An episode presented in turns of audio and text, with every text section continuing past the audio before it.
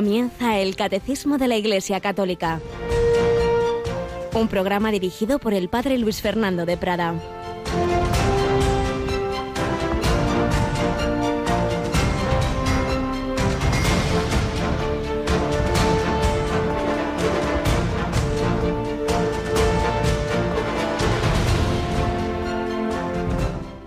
Yo estoy a punto de ser derramado en libación y el momento de mi partida es inminente. He combatido el noble combate, he acabado la carrera, he conservado la fe.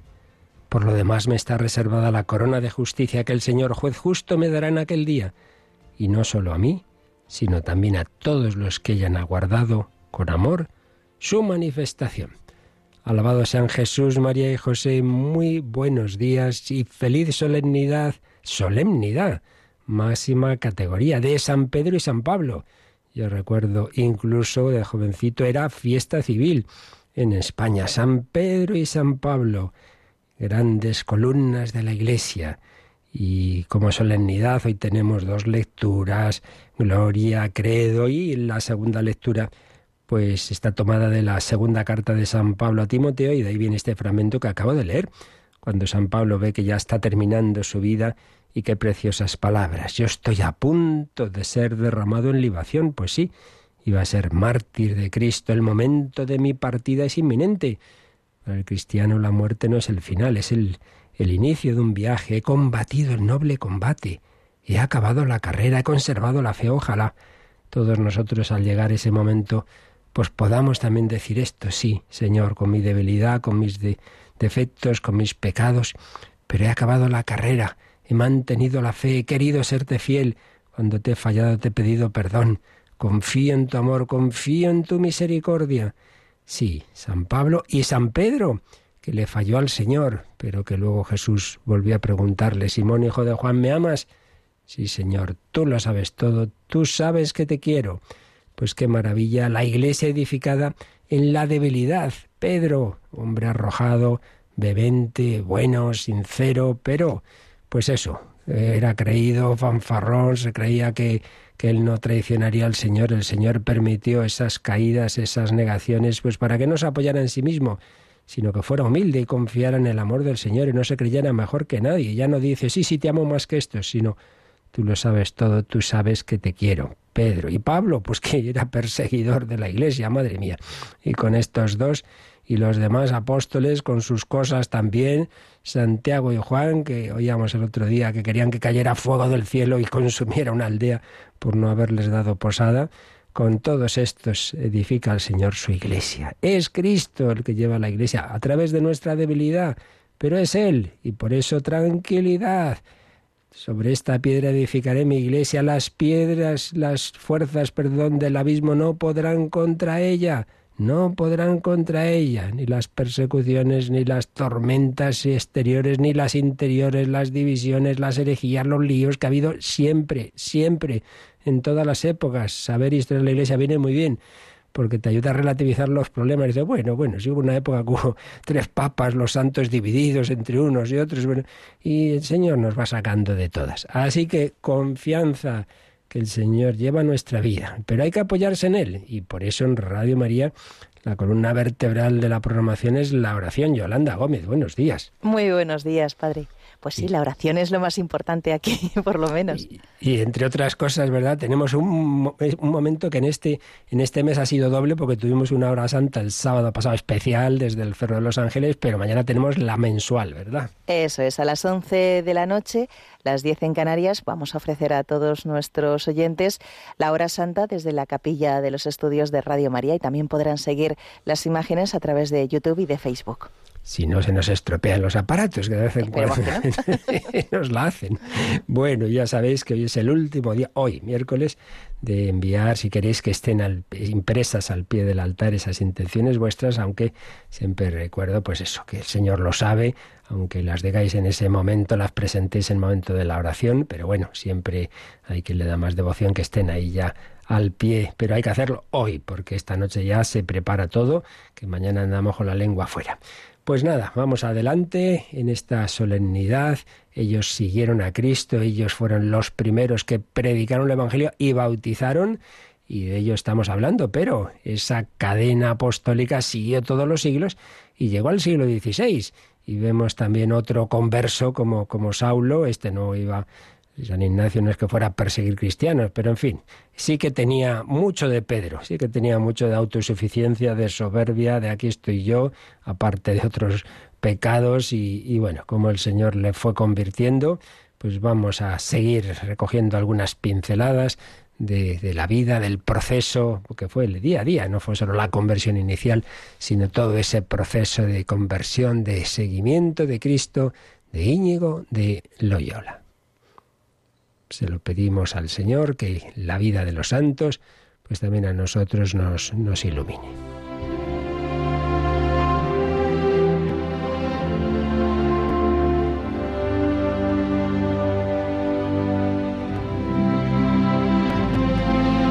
San Ignacio de Loyola, estamos ya resumiendo lo que nos cuenta en su autobiografía y lo que los historiadores nos recuerdan le dejábamos en Barcelona, ahí el hombre después de haber visto que, que el Señor no quería que se quedara en Tierra Santa a modo de eremita y de apóstol allí con los que llegaran, sino que volviera a Europa, que volviera a, ponerse al servicio de la Iglesia aquí en, España, en principio, o donde fuera, y viendo que para ello era importante pues que estudiar y en definitiva llegar a ordenarse sacerdote, pero nos lo encontramos con más de 30 años sin los fundamentos. Pues nada, dado que Dios quería eso, se puso ahí como un estudiantillo más, como si fuera un chavalín.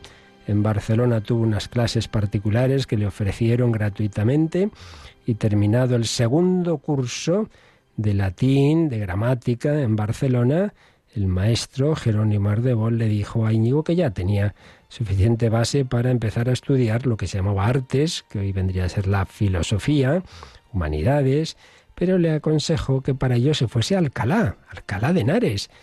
No nos olvidemos de que era una de las ciudades pues universitarias y con donde había buenos maestros.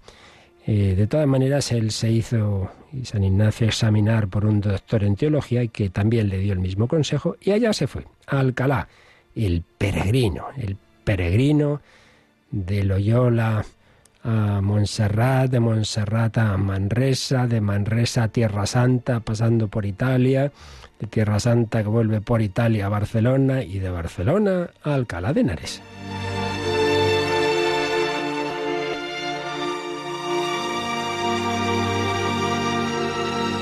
Bueno, pues ahí le tenemos.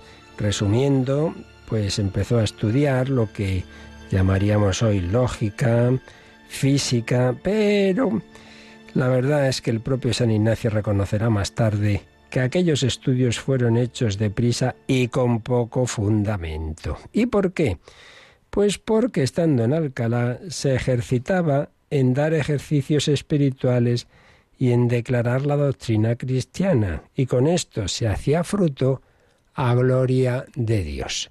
Sí, muy bien, se hacía fruto a gloria de Dios, pero no se estudiaba como Dios manda.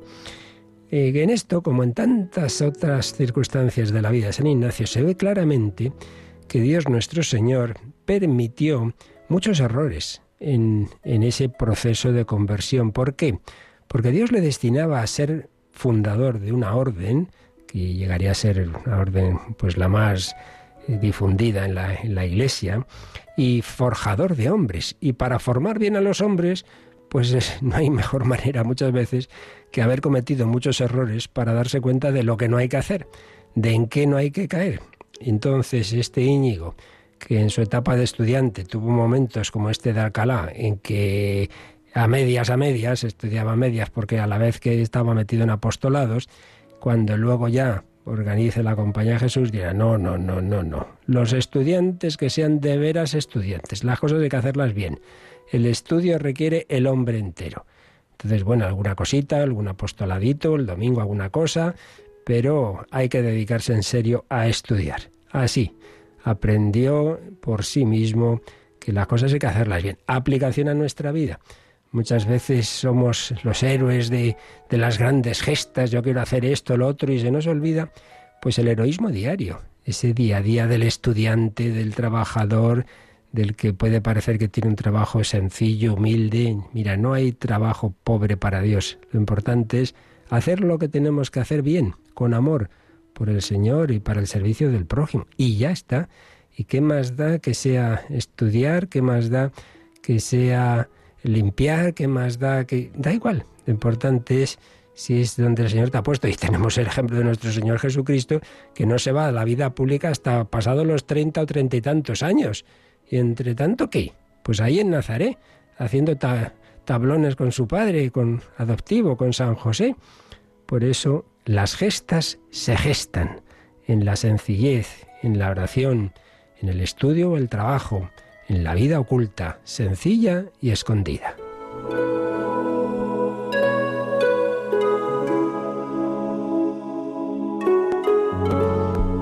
Bueno, el caso es que en ese tiempo en Alcalá, pues fue conociendo personas, estudiantes, como uno de Vitoria, llamado Martín de Olave, de quien recibió la primera limosna. Es curioso que este joven vitoriano estaría también, como luego San Ignacio, en la Universidad de París, donde se doctoraría, pero acabaría entrando en la compañía de Jesús.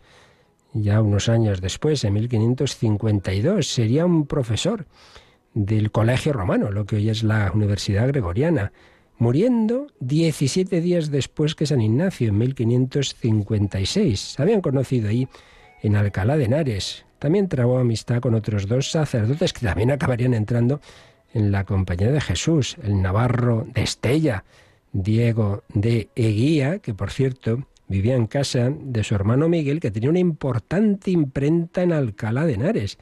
Allí se editó con muchísimo éxito el Enquiridium Militis Christiane, famoso libro de Erasmo, pero también la imitación de Cristo, el Kempis que decimos, que en aquella época se solía decir el Gersoncito, porque se atribuía a Gersón.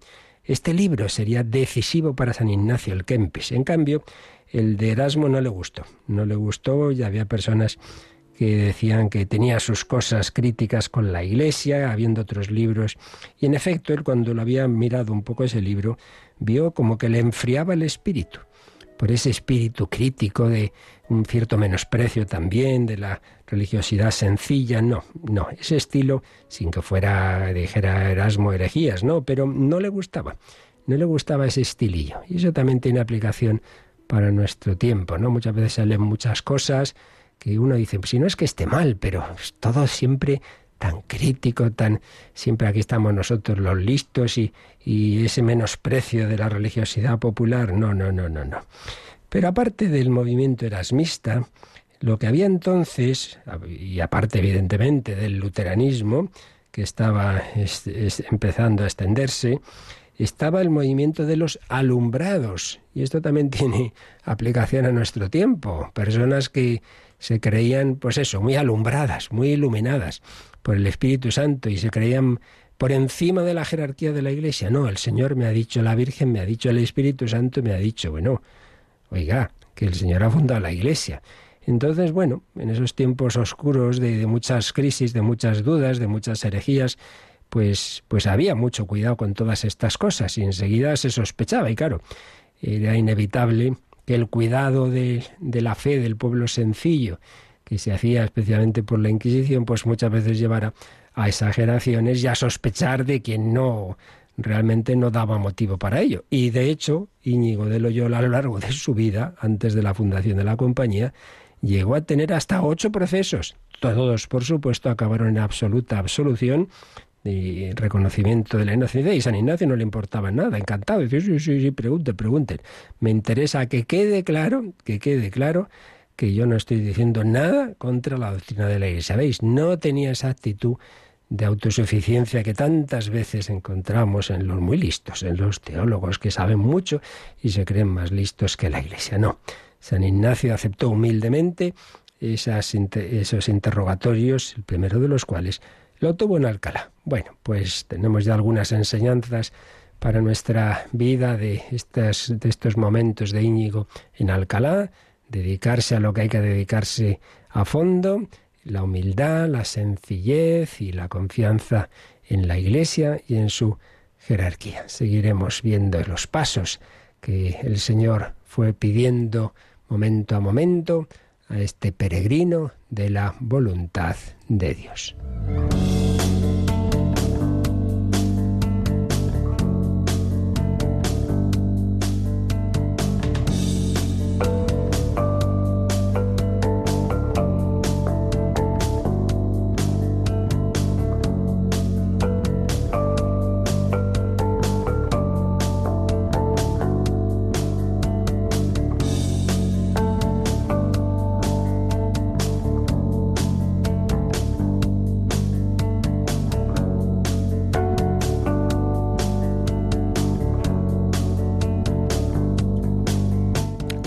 En la Iglesia, que nos ha sintetizado su doctrina en el catecismo de la Iglesia Católica que estamos explicando y estamos en, la segunda sección de la segunda parte sobre los sacramentos y en concreto sobre el bautismo. Y estábamos en ese punto difícil, que no que da pues eso, lugar a, tener que, que profundizar mucho de cómo se conjuga la necesidad del bautismo para salvarnos, para llegar a estar eternamente con Dios. El único camino es unirnos al mediador entre Dios y los hombres, Jesucristo, que vive, que actúa en la iglesia que la ha fundado, Él es su cabeza, nosotros los miembros, y actúa especialmente a través de los sacramentos, el primero y fundamental de los cuales es el bautismo. Entonces, por un lado, no hay otro camino que este, Cristo, la iglesia, el bautismo, pero por otro lado, Dios quiere que todos los hombres se salven. ¿Y qué pasa con aquellos que no han podido recibir este anuncio, que no ha llegado a la Iglesia o no ha llegado de una manera que haya podido realmente ser dignamente anunciada a todos? Bueno, entonces hay que entender bien eh, que se, cómo se conjugan estas dos mm, verdades. No hay que excluir ninguna. Que por un lado es necesario, es el camino que Dios ha establecido, la Iglesia, el bautismo, pero por otro lado que no necesariamente esa incorporación a la Iglesia y ese recibir el bautismo no siempre será, como sería deseable, de, la manera, de una manera sacramental, física, concreta, sino que caben formas de deseo, formas de realmente recibir esa gracia que viene de Cristo y de la Iglesia y tener el deseo de hacer lo que el Señor quiera que hagamos, incluido si Él quiere el bautismo, pues yo me bautizaría y yo me quiero bautizar, pero pues no he tenido esta oportunidad. Pues es de lo que nos van a hablar los siguientes números. Ayer vimos eh, el 1257, pero vamos a ver que esto no es un invento, como algunos se deben pensar, del siglo XX, del Vaticano II, no, no, desde siempre la Iglesia ha tenido conciencia de que hay personas que sin haber recibido sacramentalmente el bautismo, pero realmente su corazón estaba orientado ahí y que en ese sentido pues actuaba también esa gracia de Dios, esa gracia de Cristo en la Iglesia. Leemos por ello el 1258 que nos habla del primer caso más claro que se vio en la Iglesia de incorporación a la Iglesia sin haber recibido sacramentalmente el bautismo. Desde siempre, la Iglesia posee la firme convicción de que quienes padecen la muerte por razón de la fe, sin haber recibido el bautismo, son bautizados por su muerte con Cristo y por Cristo. Este bautismo de sangre, como el deseo del bautismo, produce los frutos del bautismo sin ser sacramento. Pues aquí tenemos ya el primer caso y como digo, muy claro, muy claro, es evidente. La Iglesia tenía ya al principio, pues personas que decían, sí, sí, sí, sí, yo quiero, yo, yo acepto esta predicación, yo creo en Jesucristo, yo me quiero bautizar, bueno, pues hay que prepararse, hay que hacer un catecumenado, no puede ser aquí te pillo, aquí te mato, venga, hay que prepararse. Y resulta que en esa preparación se levanta una persecución y antes de haber podido bautizar a esas personas, llegaba el martirio. Anda, pues fíjate, no se han bautizado, entonces estos no han cumplido, hombre, hombre, estaban deseando bautizarse y mueren por Cristo, pues ya me dirá usted. ¿Qué es el bautismo? La unión con Cristo, incorporarse a su muerte y resurrección. Recordemos el simbolismo de entrar en el agua. Ese bautismo por inmersión, sumergirse en el agua, es sumergirse en la muerte de Cristo. Es ir al fondo del mar, es ahogarse, digámoslo así, es, es morir. Pero el salir del agua es como resucitar, volver a, a la vida, a la luz. Entonces el bautismo es incorporación a la muerte y resurrección de Cristo. Pues qué mejor incorporación que morir por Cristo. Por tanto, bautismo de sangre, bautismo de sangre. No ha podido ser bautismo de agua, pero hay un bautismo de sangre por el martirio. Martirio, mártir, la palabra griega mártir significa testigo.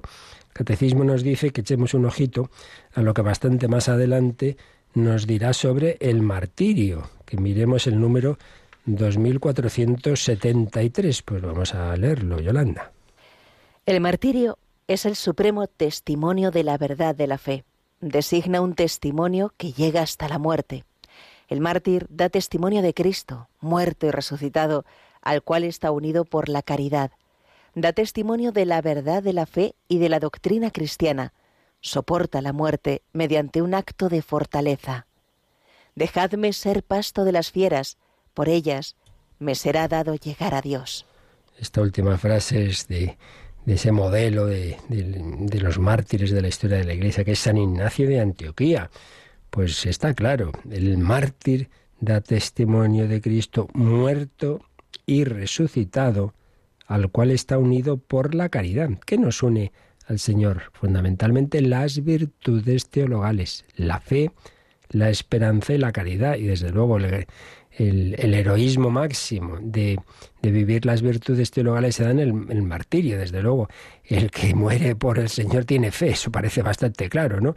Si no creyera en Cristo, diría, mira, mira, pues pues nada, no, yo que no he dicho nada, ¿eh? que no, creo en nada de esto, eh, renuncio, ya está, eh, voy a dejar aquí que me maten por algo si no me lo acabo de creer.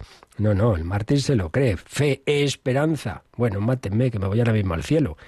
Eso que decían aquellos cartujos cuando empieza la persecución en la, en la Inglaterra anglicana con Enrique VIII, entonces o aceptan al rey como suprema cabeza de la iglesia o los matamos y tal, y unos cartujos le, no lo aceptan y dice, pues les, les, echamos al río, al Tame, los ahogamos, les tiramos al río. Y dice, bueno, a nosotros nos da igual llegar al cielo por tierra que por mar, por el río, por donde sea, nos da igual. Y así fue, mártires. Pues eso, fe, esperanza y caridad, evidentemente solo por amor, solo por amor a Cristo. Y pues, pues uno pone ese amor a Cristo por encima del amor a su propia vida, a su familia, a la que abandona, etcétera, etcétera. Evidentemente es el grado supremo, por eso es el analogatum principis, es decir, el, tipo de santo mm, clave, ¿no? Luego todos los demás son en relación a ese. el modelo supremo de santidad es el martirio. Por eso son los procesos también más claros y más rápidos, con tal de demostrar que una persona realmente ha muerto por la fe, amando y perdonando, pues ya está. Hay poco más, aunque luego a lo mejor un, tiempo antes no hubiera llevado una vida tan buena, pero al final de su vida ha dado la vida por Cristo, pues ya me dirás.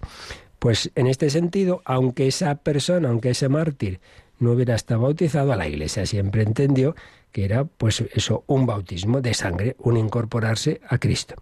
Pero fijémonos en que la última frase del 1258, después de hablar de ese martirio, dice, este bautismo de sangre, así como el deseo del bautismo, produce los frutos del bautismo sin ser sacramento. Es decir, que aquí ya nos relaciona con el bautismo de sangre lo que se ha llamado también de siempre el bautismo de deseo. ¿Y qué quiere decir esto? Pues eso, la persona que quería bautizarse y no por martirio, pero, pero porque bueno, le ha llegado la muerte inesperadamente, un accidente, lo que sea, y no se ha podido bautizar. O, como luego veremos más adelante, cuando ya no sean personas que han recibido el Evangelio, sino que no, no lo han recibido, pero que buscaban a Dios, que buscaban la verdad, buscaban hacer su voluntad. Esto se lo planteó la teología sobre todo cuando se produce el descubrimiento de América y claro, ven que hay tantos miles y millones de personas en un continente que obviamente antes no habían recibido el anuncio del Evangelio. Porque hay que tener en cuenta esto. Cuando empieza la, historia de la Iglesia, ¿qué es lo que se encuentra? Se anuncia el Evangelio. Hay quien cree, pero hay quien rechaza, incluso persigue. Y luego, pues posteriormente, ¿no? Pues las luchas, especialmente con cuando empieza el Islam, etcétera. Entonces, claro, la teología se encuentra que normalmente el, rechazo del anuncio evangélico de la fe, pues es algo eh, donde se ve la maldad, sin, sin entrar en el juicio de cada persona en particular, pero, pero claro, se veía como te anunciamos como aquellos franciscanos, ¿no? Que van a van a, ver al sultán en Egipto, anuncian nada y los matan. Nosotros traemos la buena noticia y el rechazo. Entonces, claro, se veía como el rechazo de la fe, el rechazo de la Iglesia como algo que, que no era simplemente un despiste, sino que algo que procedía de, de, una actitud negativa, mala. Y entonces se entiende ese final del Evangelio de San Marcos, ¿no? Cuando Jesús dice, el que cree y se bautice se salvará, el que no será condenado. Porque como decíamos ayer, no es simplemente que uno piense más o menos equivocadamente, sino que eso proviene de una actitud del corazón negativa, que no le interesa creer, que no le interesa la verdad, porque no quiere cambiar de vida. Pero claro, cuando ya siglos después lo que se encuentra la Iglesia y la reflexión teológica es gente que no ha podido tener esa actitud porque simplemente no les había llegado el Evangelio como es lo que ocurre en América. Entonces, claro, se dice, vamos a ver, ¿y qué pasa con estas personas que, que no es que hayan rechazado, es que no lo han tenido? Entonces viene también esa reflexión, que repito, pues no es de una cosa de ahora, sino ya de, antes, de decir, bueno, es que existen personas que no han creído no porque, porque hayan rechazado, sino porque en efecto no, no, no les ha llegado, no han tenido la ocasión. Entonces, si esas personas han sido gente buena, que estaban realmente buscando la verdad y deseando hacer lo que Dios quiere que se haga, si ellos supieran, como luego supieron cuando llegó el Evangelio, que ese Dios se ha hecho hombre, que mm, el camino para, para, llegar a Él es Jesucristo y a su vez dentro de eh, cómo Jesucristo se ha quedado en la iglesia, dentro de la cual tenemos los sacramentos y el primero el bautismo, ah, pues entonces, ah, pues me parece estupendo. Entonces ahí se hace la reflexión de esas personas. Desearían hacer lo que Dios quiere que yo haga. Entonces, si yo supiera que me tengo que bautizar, yo me bautizaría. Entonces ahí es donde viene el bautismo de deseo implícito. No, no lo sabrían llamar, pero sí la idea esta fundamental, ¿no? Pues lo que Dios quiera, pues yo lo hago, yo lo hago. Es algo, como digo, que siempre ha estado, esa conciencia y que se ha desarrollado más la reflexión en estos últimos años, pero como digo, esto no es ninguna novedad. Y por eso mm, vemos también el siguiente número, Yolanda, pues cómo lo aplica al caso que hemos dicho antes de los catecúmenos, eh, que se estaban preparando, pero no han llegado a recibir el bautismo. Pero mm, insisto en el final, que, no, que en este, este matín no lo he dicho, de la frase del 1258, cuando dice, este bautismo de sangre, así como también el deseo del bautismo, produce los frutos del bautismo sin ser sacramento. No es que sea un sacramento, no, no, el sacramento no se ha dado. El sacramento implica esa materia del agua, esas palabras, pero los frutos que normalmente Dios da a través del sacramento, también los puede dar cuando no hay posibilidad, cuando no hay culpa, sin que se haya dado propiamente el sacramento, sino solo su deseo los frutos se dan, porque Dios no queda ligado a sus propias indicaciones. El camino ordinario es este, pero cuando una persona no ha podido recibirlo sin culpa, nuestro Señor tiene muchos caminos. Pero, repito, sabiendo que Él es el primero que quiere que ofrezcamos ese camino ordinario, como enseguida veremos. Bueno, pues leemos el siguiente número, el 1259. A los coetecúmenos que mueren antes de su bautismo, el deseo explícito de recibir el bautismo, unido al arrepentimiento de sus pecados y a la caridad, les asegura la salvación que no han podido recibir por el sacramento. Bueno, pues viene a ser la misma idea, lo que pasa que en este caso es como más claro, ¿no? Porque allí ya no simplemente es un deseo implícito, como el que luego se pudo pensar en aquellas, aquellos pueblos que no habían recibido el anuncio del Evangelio, sino que estos ya lo han recibido y sí, sí, ya se les ha explicado qué es esto del bautismo y quieren recibirlo. Y dice además, esto es importante, el deseo explícito de recibir el bautismo unido al arrepentimiento de sus pecados y a la caridad. Claro, esto, esto es importante, así como la confesión. No basta que yo diga los pecados y recibo la absolución, sino que es fundamental el arrepentimiento de los pecados de los que uno se confiesa. También cuando una persona se convierte de adulto, pues ya sabemos que no se confiesa, sino que se bautiza. Pero Eso implica el arrepentimiento de los pecados. No te tienes que confesar, es solo bautizar, pero arrepentiéndote de los pecados. Bueno, pues aquellas personas que en efecto pues se convierten, se arrepienten de sus pecados y están preparándose a recibir el bautismo y mueren antes de recibirlo, pues entonces también la Iglesia siempre ha pensado que aunque no pudieron recibir propiamente el sacramento, sin embargo tienen esa gracia de Dios que les ha unido con Cristo por la fe, por la caridad y por tanto confía. Esperamos la salvación de, de esas personas. Tenían ese deseo explícito del bautismo. En definitiva, no lo olvidemos. Lo que está claro es que el único Salvador es nuestro Señor Jesucristo. Es el único. Y Él, como os decía ayer, nos une así por unos caminos ordinarios que son los sacramentos, que es como la manera de tocarnos con los dedos de su mano. Pero a veces el Señor, decíamos, hace los milagros tocando al enfermo y otras veces a distancia. Bueno, pues algo así.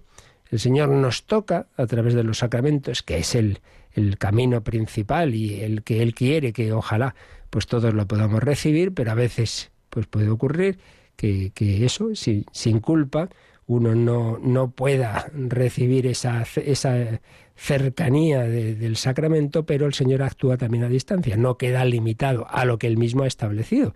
Dios puede actuar de otra manera en el alma de esas personas.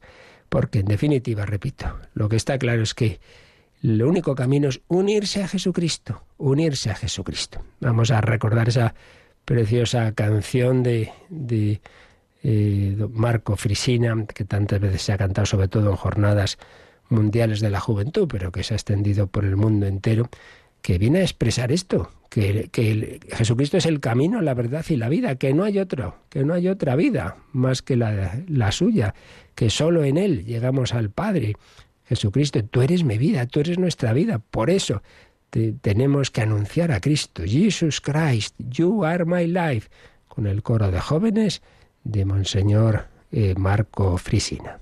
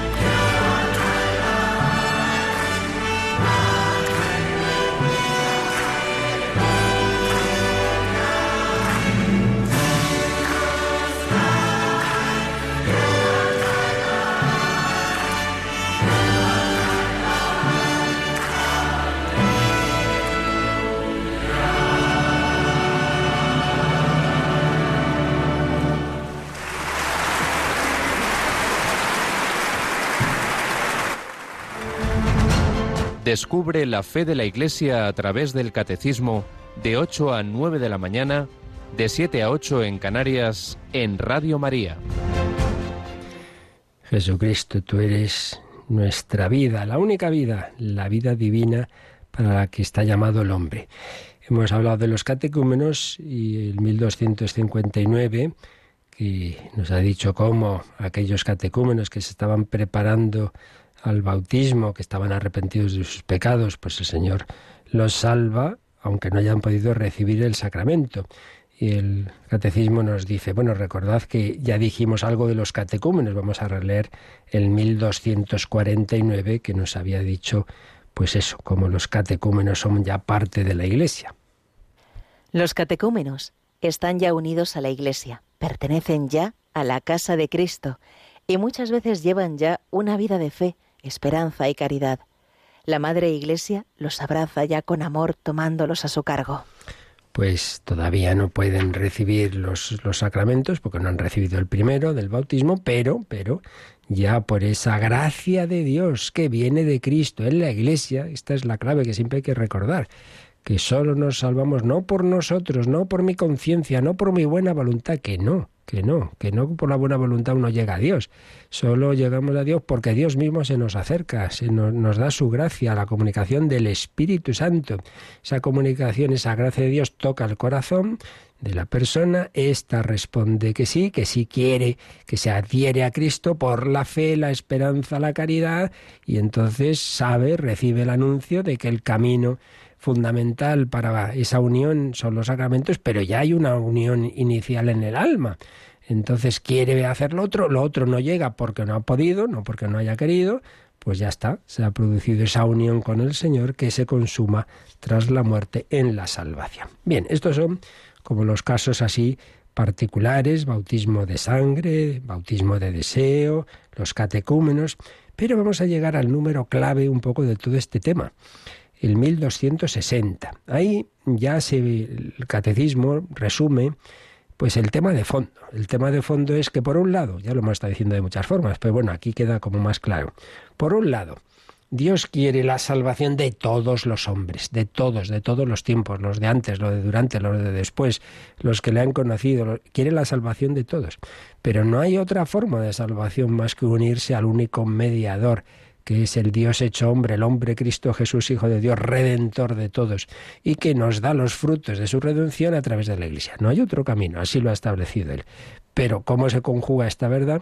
Por el hecho de que algunos, como decimos, sin ninguna culpa, no han podido conocer ese camino. Bueno, este es el tema de fondo que ya de una manera general, no, no casos particulares, sino en general, afronta el 1260 y lo iremos viendo, no nos dará tiempo comentario solo hoy porque vamos a ver unos cuantos textos, eh, aparte de los que aquí indica, del magisterio de la Iglesia que, nos iluminan para entender pues este tema. Y luego el siguiente número irá a un caso muy particular que siempre ha dado mucho, muchos quebraderos de cabeza. Eh, que algunas veces habéis preguntado, así que dejarlo que lleguemos a ello. Es el de los niños que, que, han muerto sin poder recibir el bautismo, ¿no? Todo el famoso tema que se decía del limbo, todo eso. Bueno, eso ya es el último caso particular. Pero antes vamos al caso general o al planteamiento general del problema que expone el número 1260, que comienza con una cita de la Gaudium et Spes, una constitución del Vaticano II. Vamos con este número 1260. Cristo murió por todos, y la vocación última del hombre es realmente una sola, es decir, la vocación divina. En consecuencia, debemos mantener que el Espíritu Santo ofrece a todos la posibilidad de que, de un modo conocido solo por Dios, se asocien a este misterio pascual. Todo hombre que ignorando el Evangelio de Cristo y su Iglesia busca la verdad y hace la voluntad de Dios según él la conoce, puede ser salvado. Se puede suponer que semejantes personas habrían deseado explícitamente el bautismo si hubiesen conocido su necesidad. Bueno, pues aquí están establecidos los principios eh, que hay que meter en nuestra cabeza, ¿verdad?, al dar vueltas a este tema. Punto de partida con esta cita de la Gaudium et Spes número 22. Cristo murió por todos. Esto lo afirma el Nuevo Testamento, lo dice Jesús, lo dice San Pablo y la Iglesia cuando algunos ah, por ahí algún momento dado hubo quien dijo, no, no, no, Cristo solo murió por los que se iban a salvar. dice, no, no, de eso nada. Cristo ha muerto por todos y cada uno de los hombres, todos y cada uno. La intención suya es salvarnos a todos. Lo que pasa es que, como tantas veces hemos explicado, la salvación no es una cosa física automática, sino que es la invitación a una amistad, a un matrimonio, a un desposorio. Y eso implica que el otro diga que sí, no basta que Dios quiera, hace falta que el hombre quiera. Por eso de parte de Dios está el ofrecimiento a todos, invita a todos al banquete. Hay quien no quiere ir al banquete, pero el Señor de su parte ha puesto todo, hasta la vida. Cristo murió por todos. Esto, punto de partida. De su parte no está el problema. Cristo murió por todos. Segundo punto la vocación última del hombre es realmente solo una, es decir, la vocación divina. ¿Qué quiere esto decir? Que el hombre está llamado en el plan de Dios, podría haber sido de otra forma, pero de hecho Dios lo ha creado para invitarle a participar no solo de una vida humana en este mundo, pues que veamos las cosas buenas que hay en él, pues eso, una vida conforme a nuestra inteligencia, a nuestra voluntad, pero en un orden natural, en el que evidentemente estaría también Dios, conocido por la razón, adorar a Dios, tal y que cual. Y luego, pues, pues una especie de paraíso natural, pues bueno, que sigamos pasándolo bien perpetuamente, pero a un, en un nivel natural. No, no. Dios nos llama a una a una vocación sobrenatural. Esto quiere decir lo de sobrenatural, por encima de la propia naturaleza, o, o sea, a participar de la vida divina. Caramba, nos meten en casa, nos elevan, nos suben. Por poner un ejemplo tonto, pero que a veces nos ilumina, ¿no? Es como si a un perrito le, se le infunde un alma espiritual y no solamente es que te acaricia y se pone tan contento eh, con su sensibilidad, no, no, sino que oye, que puedes hablar con él y que, y que comentas los libros y le, le has elevado al nivel humano. Bueno, pues Dios nos eleva al nivel divino, al nivel divino nos da su participación de su propia vida divina. Esto es, es que es tremendo, pero es que es así. Y de su propia felicidad y el contemplar a Dios cara a cara, porque se recibe en el alma que tenemos, que es espiritual, la potenciación para que nuestra alma disfrute eh, de una manera absolutamente que ni ojo vio, ni oído yo, ni cabe en corazón humano, algo desbordante, pues disfrutar con la posesión de la verdad que no es una cosa abstracta, sino que la verdad es a la vez el amor y es a la vez la bondad, la belleza, todo, todo, todo, todo. Pues Dios nos da a disfrutar el, cara a cara, la gloria, es decir, pues en esa unión íntima, directa, contemplando la esencia divina. Esa es la vocación última de todo hombre, no de unos cuantos. Dios llama eso a todos, a todos. Pero para llegar a unirse con Dios de esa manera, pues necesitamos, claro, esa elevación. Eso no sale por las de las fuerzas naturales. Entonces, segunda afirmación, ¿no? La primera, Cristo, pues todo lo que ha hecho lo ha hecho por todos. Segundo, mm, para ayudarnos a todos a llegar a cumplir, vamos, para ayudarnos, no, para hacer posible que todos cumplamos nuestra única vocación, que es la vocación divina, unirnos con Dios. Conclusión, tercera afirmación de esta frase del Vaticano II. Según esto, debemos mantener, debemos pensar, debemos sostener que el Espíritu Santo ofrece a todos, a todos los hombres, la posibilidad de que se asocien a este misterio pascual. El misterio pascual es decir, la obra redentora de Cristo, esa, esa, encarnación, pasión, muerte, resurrección y envío del Espíritu Santo, si ese es el único camino para llegar a la única vocación que tenemos todos, pues entonces, si Dios quiere que todos los hombres se salven, de su parte no va a faltar, y el único camino para llegar a ese objetivo es la unión con el misterio pascual, entonces dice, entonces tenemos que pensar que Dios ofrece a todos los hombres, aunque no sepamos cómo, Dios ofrece a todos los hombres la posibilidad de unirse, de asociarse a Cristo y a su misterio pascual. Porque si Dios quiere que todos lleguen a la meta, y el único camino de llegar a la meta es subirse a ese ascensor que es Cristo, su pasión, muerte y resurrección. Y resulta que los que no lo han conocido no pueden entrar en ese ascensor, oiga, aquí falla algo.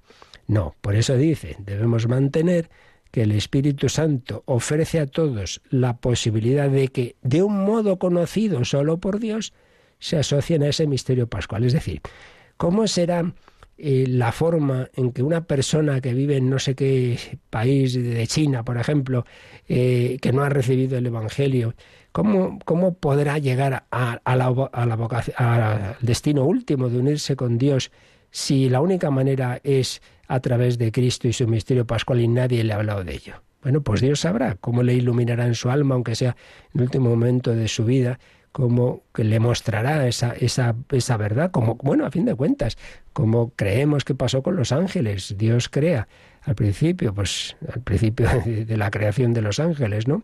A muchísimos seres puramente espirituales, pero de nuevo lo mismo, les ofrece la, la, la amistad con Él, y, por lo que sabemos, esto nos, claro, nos, nos supera, ¿no? Porque es algo muy desconocido para nosotros, pero sí sabemos que de ellos hubo algunos que rechazaron. O sea, en un instante se decidieron o que sí acepto esa invitación a la amistad con Dios o lo rechazo. Bueno, pues algo así. En el alma de cualquier persona, si antes no se ha podido dar esa acción de la gracia, aunque sea al final de su vida, pues tendrán esa, esa iluminación suficiente para responder, para decir sí, yo, yo, yo agradezco y, asumo esta invitación de, Dios que, me ha hecho Jesucristo muriendo por mí, o no. Es decir, que el Señor sabrá cómo, no sabemos, no lo sabemos. Esto siempre lo he, dicho y lo repito, ¿eh? y lo volveremos a decir a propósito del, del siguiente número de, del tema de los niños muertos sin bautismo. La revelación, lo que Dios nos ha dicho, no es para saciar nuestra curiosidad.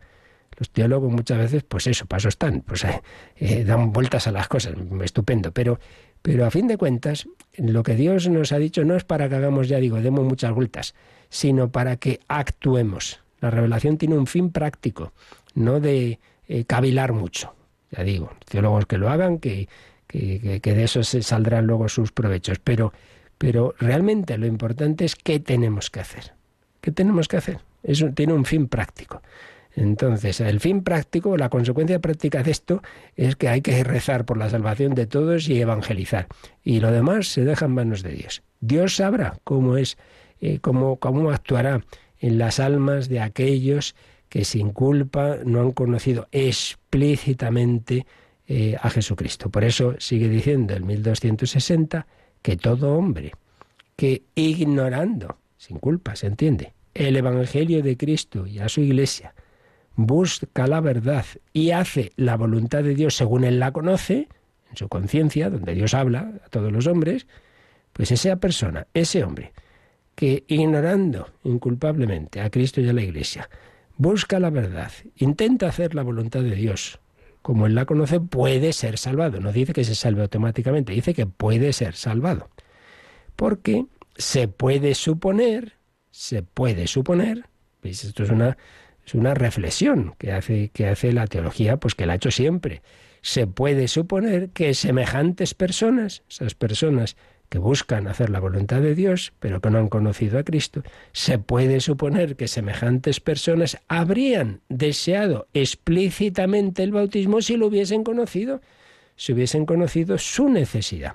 Por tanto, lo que en definitiva hace este número pues es hacer un principio general de lo que la Iglesia siempre había hecho en los casos particulares del bautismo de sangre, del bautismo de deseo de los catecúmenos, la reflexión que se hizo cuando se descubrió América, decir, mire, toda persona que sin culpa, que sin culpa no haya recibido el anuncio evangélico, pues Dios sabrá cómo hace para que le llegue esa gracia. Esto no quiere decir, pero esto ya lo diremos eh, con más calma mañana, que dé, que dé igual haber recibido ese anuncio. Pues no da igual, porque indudablemente no es lo mismo el tener todos esos medios de salvación. Para empezar, porque claro, te pasas la vida sin regalos maravillosos, sin la fe explícita, sin la esperanza, sin la Eucaristía, sin la comunión, sin la confesión, sin bueno, pues todo lo, hombre, son talentos que Dios quiere dar a todos y que no llegan a muchos por nuestra culpa, no por culpa de Dios. Siempre le echamos a la culpa de las cosas, sino porque no hemos hecho lo que teníamos que hacer. Claro, hay muchas cosas que no se han hecho en este mundo porque ha habido quien no ha respondido a su vocación. En definitiva, lo nuestro es pues mm, anunciar, evangelizar, ser misioneros y rezar, y rezar también es otra forma de ser misioneros, el apóstol a la oración, para que todos los hombres reciban esa gracia que todos necesitamos.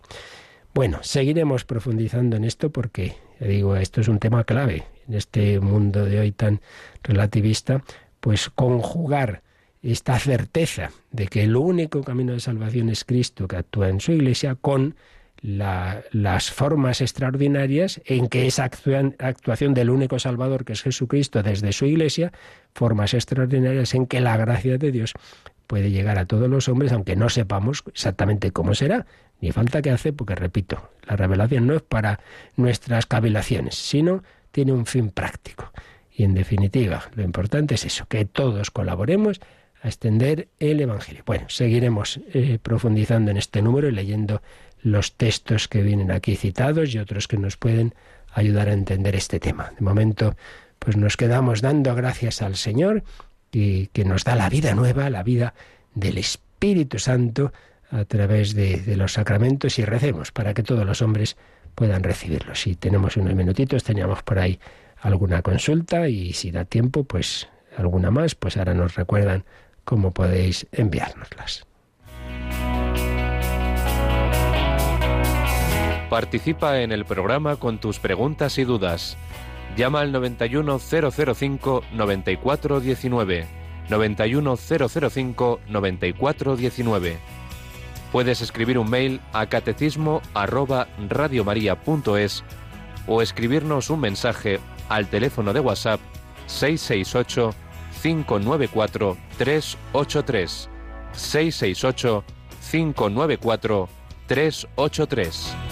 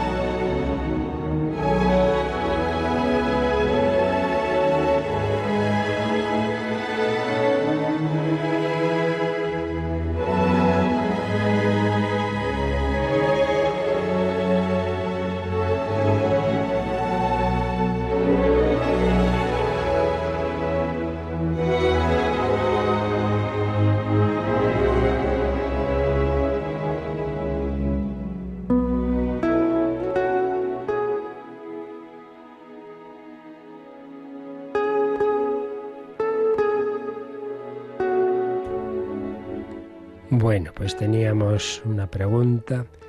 Eh, no me queda del todo claro. En caso de tener que bautizar a alguien de emergencia, ¿cómo se debería hacer? Si vale cualquier agua, si hay que pronunciar determinadas palabras, si no estás seguro de si alguien que está en peligro ha sido bautizado antes, etcétera. Bueno, pues todo sencillo, empezando por lo último. Si uno no está seguro de si una persona ha recibido un sacramento, concretamente el bautismo, en la duda se hace, se, se, se, administra lo que se dice, se llama subcondición, es decir, en la condición o bajo la condición de que no esté bautizado, porque si lo está, pues ya está, ya sé que si está bautizado, esto que hago no, no va a ser un sacramento, Dios lo sabe. Pero bueno, más vale la duda pasarnos por el sí que, que no por el no, ¿verdad?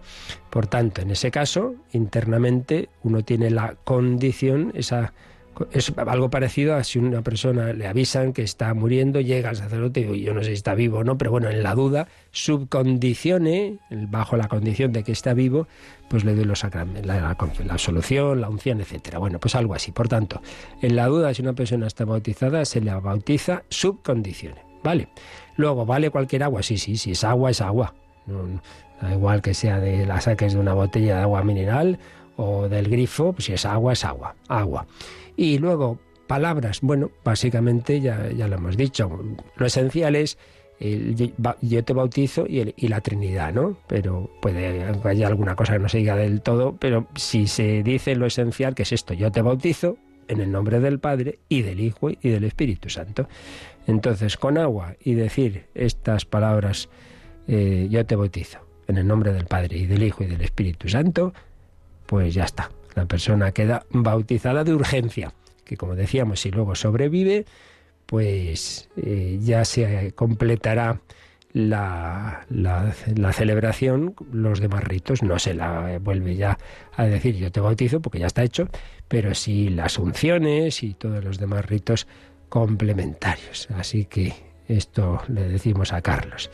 Y luego viene una otra pregunta, que es la típica pregunta mm, compleja, que siempre al final acabamos en ella, pero que, bueno, la menciono, estos caminos de salvación están por parte de Dios respetando su libertad y es ahí donde radica la posibilidad de la condenación.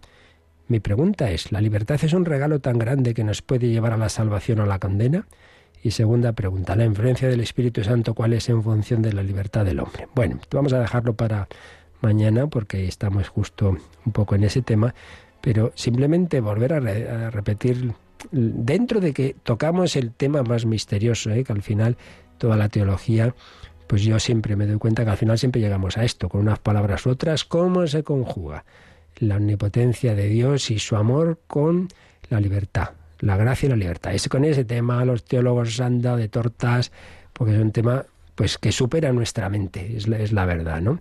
Pero bueno, así de momento, en dos palabritas, es esto que digo, que Dios invita a una amistad, y la amistad, y a un matrimonio incluso, y eso implica que el otro diga que sí. Y para decir que sí tiene que ser libre. Pero si es libre para decir que sí, puede ser libre para decir que no. Entonces, claro que puede rechazar y que ahí está la posibilidad de la condenación. Pues es así.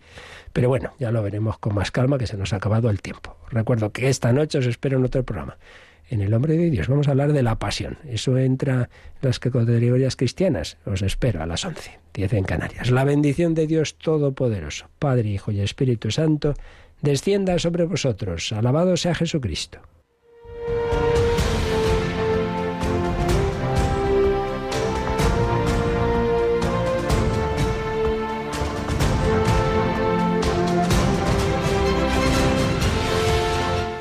Han escuchado en Radio María el Catecismo de la Iglesia Católica, un programa dirigido por el Padre Luis Fernando de Prada.